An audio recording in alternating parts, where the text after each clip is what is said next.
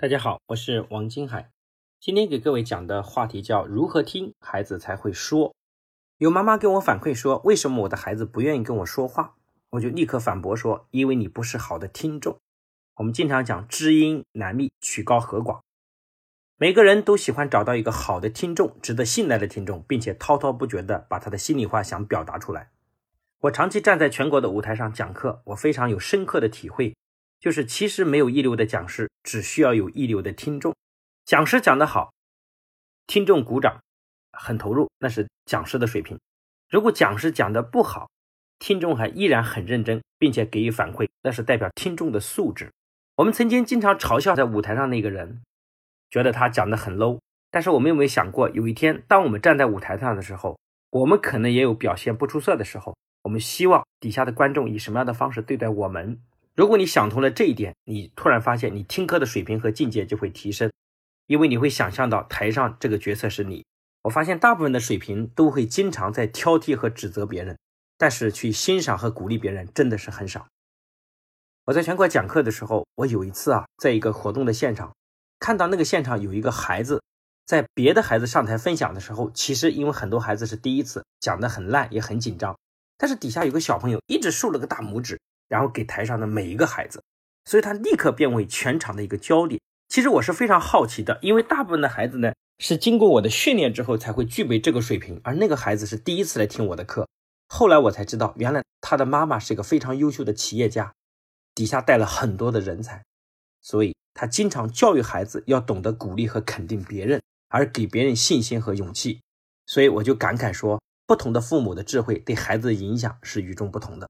一个好的听众能让讲的人讲出自信，这个很重要。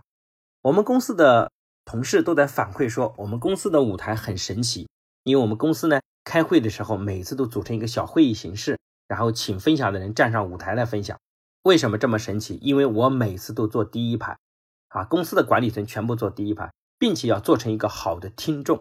因为当台上每一个上去很紧张的人，当他看到我们坐第一排，并且给予肯定和鼓励的时候，他的信心会大增。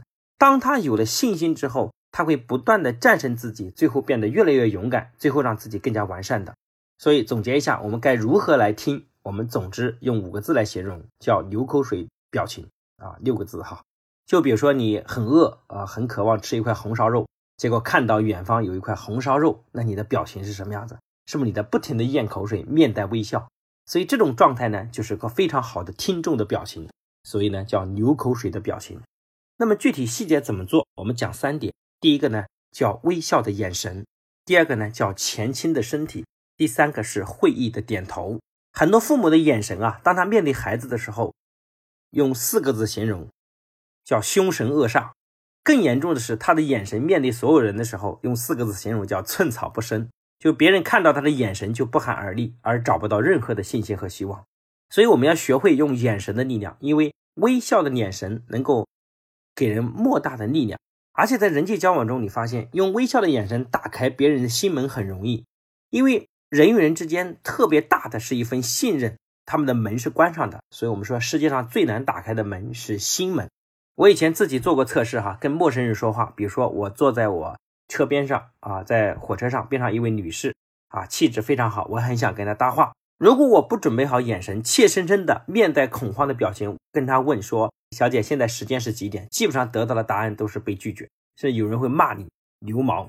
但是如果你转身先把表情酝酿好，面带微笑，然后再问她说：“请问下一站是哪一个站？”这样的女孩子一般都会很有礼貌的告诉你，从此你们可能就会啊比较顺利的对话，并且成为朋友。所以，各位父母一定要用你面带微笑的眼神去给别人非常强大的力量，包括对孩子也是如此。第二块叫前倾的身体，那么就身体往前倾，表示很渴望。如果有人把身体往椅子上一靠，就这种很自以为是、很傲慢的表情，就会让讲的人非常没有欲望。所以，当你就是很想听、很想得到，然后身体往前一倾，然后呢，就是听得很入迷的状态，也会让听众非常有灵感。这里特别忌讳的是，很多父母一边拿着手机啊，漫不经心的听孩子讲话啊，也有很多人在一边忙自己的事情，一边听孩子说话，明显表现出非常敷衍的状态。其实呢，这都阻碍了孩子跟我们沟通的欲望。那如果一个孩子在家里没有人尊重他，好好听他说话的话，那么到了学校和社会上，他也会特别渴望得到尊重，所以表现的形式是经常容易捣乱，并且表现出不听别人的话，因为他从来不知道被人尊重是什么样子的，所以他也无法去尊重别人。第三个就是会意的点头，就不停边听的时候边点头，认同别人不是因为别人对了。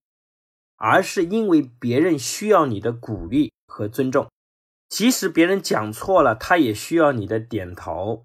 因为这个世界上没有人希望认为证明自己是错的，即使他的观点非常的笨拙，他也希望得到别人的认可和支持。所以，当你点头的时候，就是走进你们情感的重要的一步。只有走到别人的内心中，才有可能有机会去影响到别人。对孩子也是同样如此。所以，当你做到前面三点，你会具备流口水的表情。我想，你跟孩子沟通的时候，你突然发现你们的关系立刻会改善。除了这以上三点之外，还有一些特别重要的细节，会让你成为一个非常好的听众。我们在下一节课给各位具体来交流和分享。那么今天这节课就交流到这儿。各位回去的作业是用好这三点，去跟你孩子做一次非常好的沟通，做一个听众，好吧？那今天就分享到这里，谢谢大家。